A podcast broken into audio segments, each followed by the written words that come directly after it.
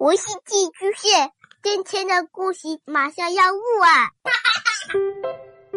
孩子的世界充满了色彩和欢乐，用有温度的声音讲你爱听的故事。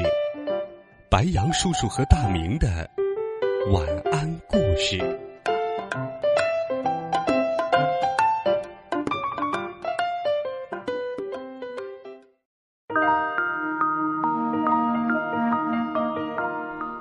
小朋友们、同学们，晚上好！欢迎收听白杨叔叔讲故事。今天，白杨叔叔为你准备了一个令人愉快的故事。当然，这个故事也可以帮助我们击退消沉的情绪。一起来听：一只特立独行的鸡。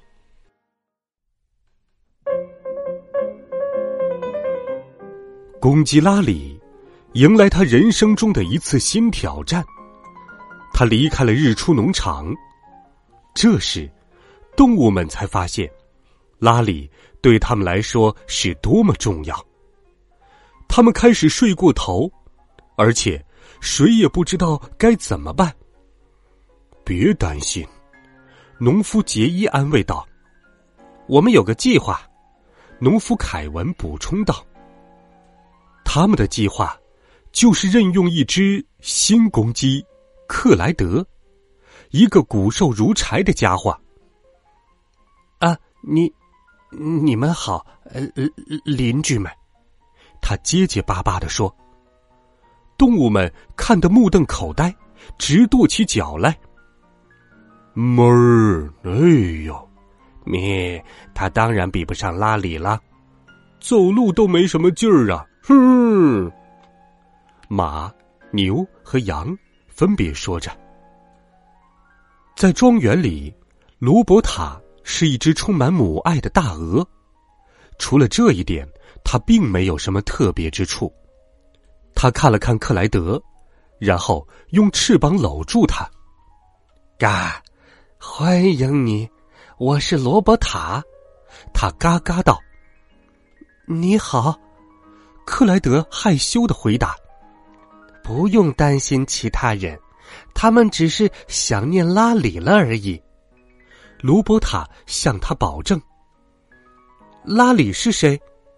克莱德追问。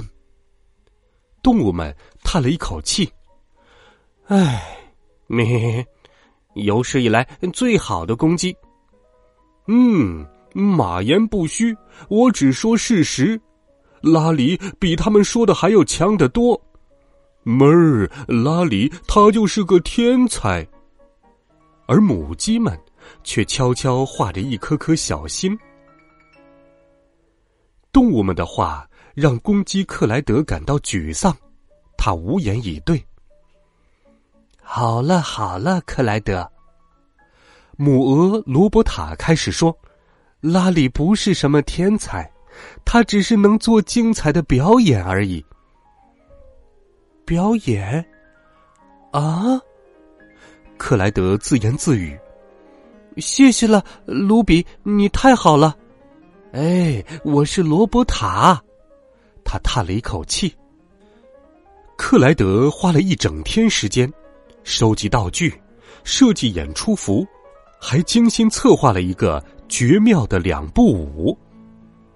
那天晚上，他几乎一夜都没有合眼。他到底能不能做到？他能比得上拉里吗？他能成功表演一次响亮的提名吗？哦，天哪！他睡过头了。动物们都起来了，围在窗前看着公鸡克莱德。咩？谁见过睡懒觉的公鸡呀？多不中用的鸡呀！哎，够了，哎，就放过这可怜的家伙吧。门儿，都耽误我给主人奉上今天的早餐牛奶了。只有母鹅还在向着克莱德说话。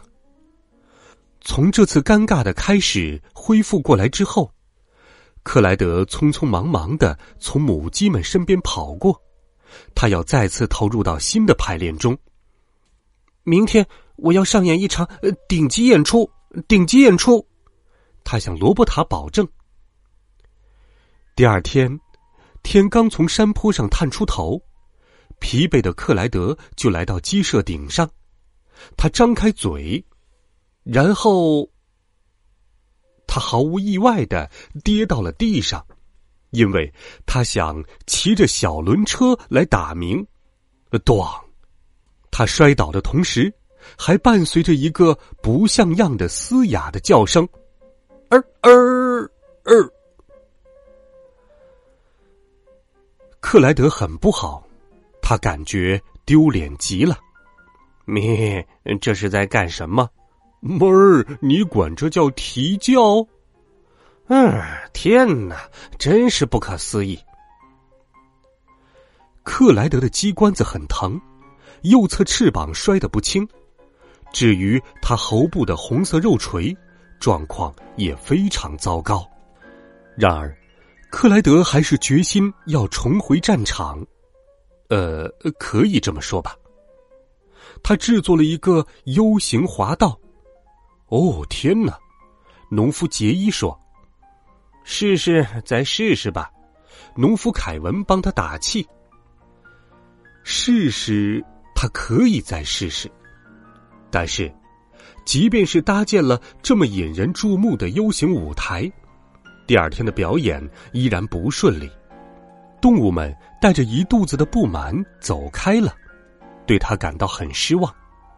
只有母鹅罗伯塔留在他的身边。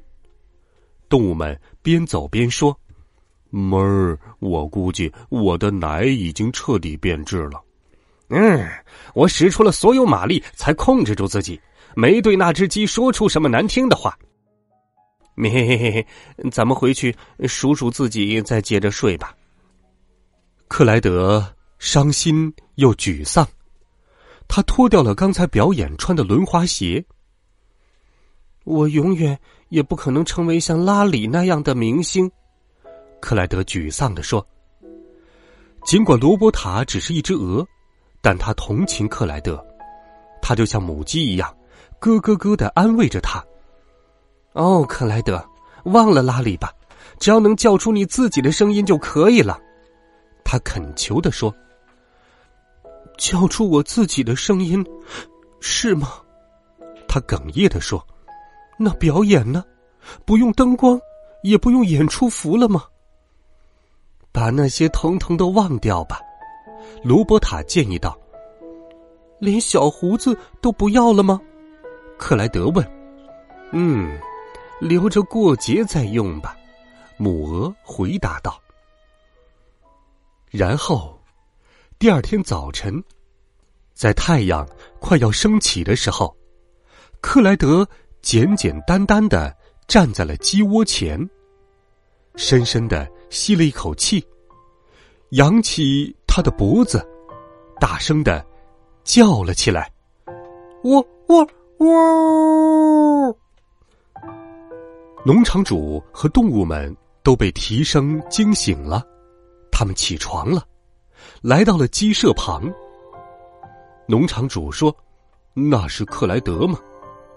马说：“嗯，听起来不太像啼鸣，像哼哼。”牛说：“哞儿，第一声喔应该有个颤音，第二声要渐强。”然后，最后一个音的中间部分需要再加入一点沙哑、刺耳、咆哮的感觉。母鹅罗伯塔大声喊道：“嗯，已经足够让你们起鸡皮疙瘩了。”是的，有了这一次的成功，克莱德深吸一口气，他抖了抖机关，接着又更大声的喊出了那个只属于他自己的。提名，动物们都笑了，他们再次有了属于这个农场的公鸡。母鹅说道：“克莱德，我就知道你能做到的。”是的，孩子们，生活当中有很多困难的事情，但是只要你迈出了第一步，哪怕是很小的一步，你就离成功。又更近了一点，而你也已经超越了自己，成功的向前走了一步。这是一个令人愉快的故事。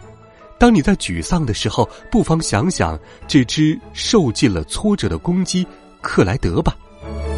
白杨叔叔今天的故事就给你讲到这里，明天同一时间，我们再见，晚安。